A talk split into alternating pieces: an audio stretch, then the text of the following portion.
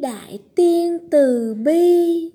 Có một số thức ăn là sơn hào mỹ vị, nhưng cứ để dành không nợ ăn thì nó sẽ bị ôi thiêu đi.